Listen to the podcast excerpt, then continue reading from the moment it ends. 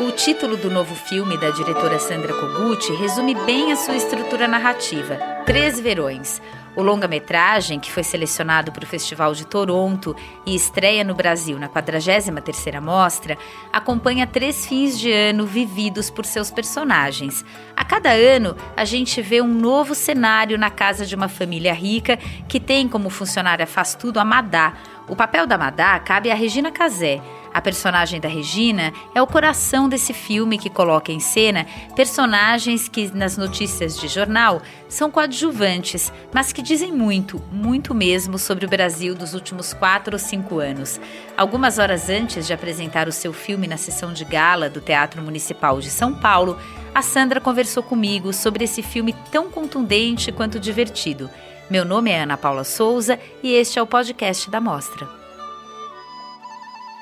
Sandra, eu queria começar a nossa conversa pelo título do seu filme, Três Verões. O filme de fato se passa ao longo de três verões, três anos, que acabam sendo o resumo dos nossos últimos anos aqui no Brasil. A sua ideia era fazer um retrato dessa passagem no tempo mesmo aqui no Brasil, desses últimos acontecimentos políticos, institucionais? Era, mas eu não tinha ideia, quando a gente filmou, da, da, dimensão que isso ia ganhar, porque eu não sabia o que ia acontecer em 2018. Porque o filme se passa ao longo de três verões consecutivos, que são 2015, 2016 e 2017. Sempre na última semana do ano, que é aquela semana entre o Natal e o Réveillon. Eu tinha vontade de fazer um filme assim, episódico, porque enfim, eu, eu gosto de elipses, eu acho que é quando você estrutura uma história assim, você diz muita coisa sem precisar mostrar tudo que você quer falar. Então já era uma, um desejo antigo. Eu escolhi o verão porque eu acho que o verão é assim, tudo é excessivo, né? Parece que as cores são mais coloridas, os barulhos são mais barulhentos tudo está na sua potência máxima. E ao mesmo tempo, como eu queria situar o filme numa casa que não fosse a casa onde as pessoas moram, mas onde elas vão de férias, o verão também era bom para isso. Então tudo se juntou em ser no verão.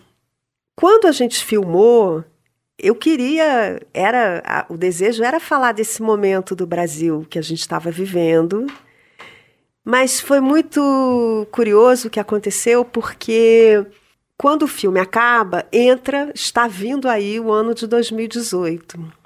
E só depois, já na edição do filme, já tinha acontecido as eleições, quando eu fui editar o filme, é que eu fui percebendo como é que o filme tinha se tornado um retrato desse momento antes do que aconteceu com as eleições de 2018. E como é que no filme os personagens não veem o que vem pela frente, assim. Como é que os sinais estavam todos ali e a gente não estava vendo.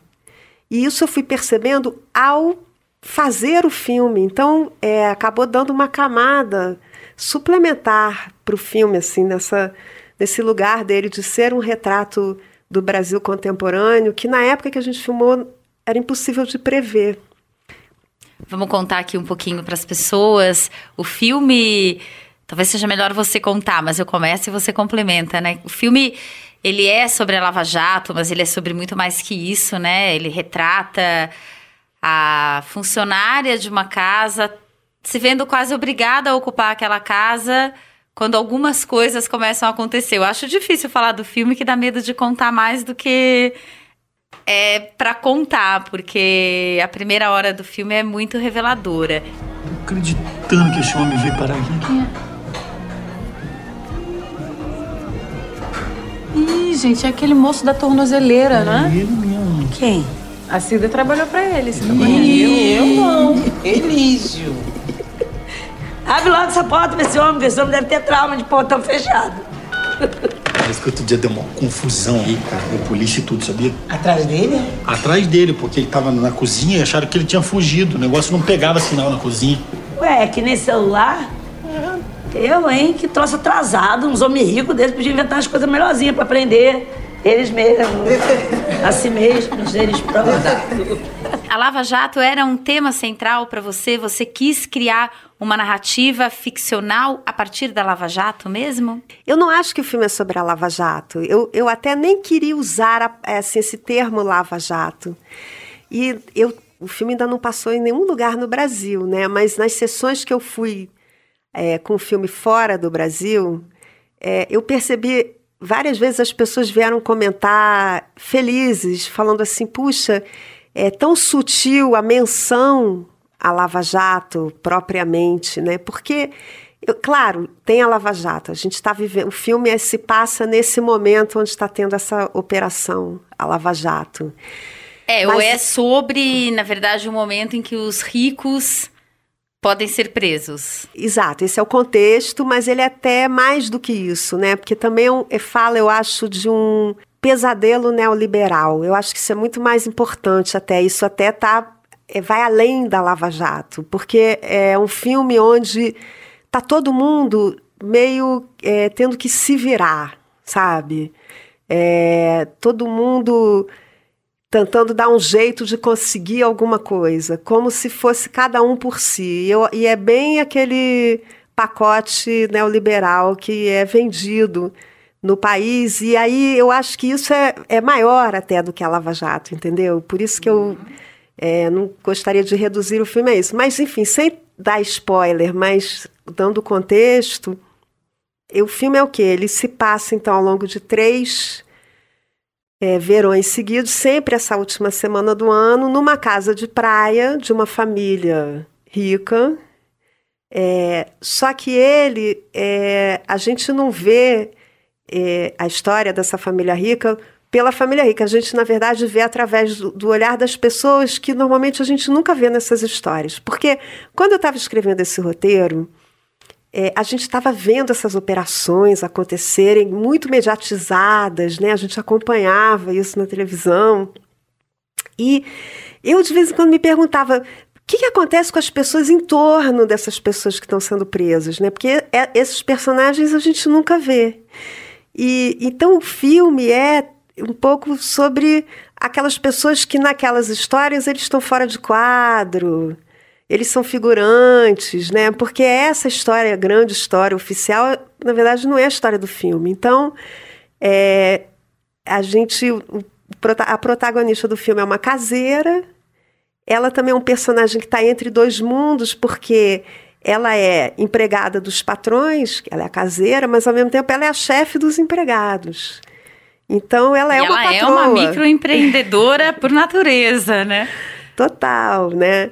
Então, ela, exatamente, ela vive essa coisa do empreendedorismo. Às vezes eu acho que é, essa, essa mentalidade do empreendedorismo que as pessoas valorizam tanto é o grande problema da nossa época, sabe? Essa, essa ideia do empreendedorismo, que cada um vai ter que se virar por si e tal. Enfim, então esse é o contexto do filme e também a vontade de fazer entre o Natal e o Réveillon tem a ver com uma outra coisa que é o seguinte: esse é um momento do ano muito específico. Primeiro tem o Natal com todos os dramas familiares, né? A, a, a, tudo fica mais agudo, né? Quem quem tá bem, quem não tá bem, quem brigou, quem veio, quem não veio, o presente e tal. Então tá tudo ali à flor da pele. E depois vem ali no horizonte o Réveillon, que é aquele momento de você achar que vai tudo melhorar, que agora sim, ano que vem vai ser diferente, fazer projetos e tal. Então, é um momento muito separado assim do resto do ano. Então, eu achava que esse momento era muito rico. Por isso, o filme é, é, acontece nesses três momentos é, dessa semana. Bom, queria falar da presença da Regina Casé, que é, é, é muito a essência do filme. E a Regina foi uma empregada doméstica no filme da Ana Muilaer, Que Horas Ela Volta. Eu vi o Três Verões e realmente acho que são papéis muito diferentes e que acabam simbolicamente também mostrando uma mudança no país. A empregada que a Ana Muilaer retratou não é a caseira que você retratou. E são momentos diferentes do país. A gente acabou de falar que ela era microempreendedora. Acho que a Regina também traz muito da graça do filme, né? Tem momentos em que só de ela olhar para o lado aquilo se torna engraçado. E, e traz toda uma simbologia, eu acho. Você sempre pensou na Regina para esse papel? Sim, porque a Regina, é, eu convidei a Regina bem cedo no projeto, assim, eu ainda estava...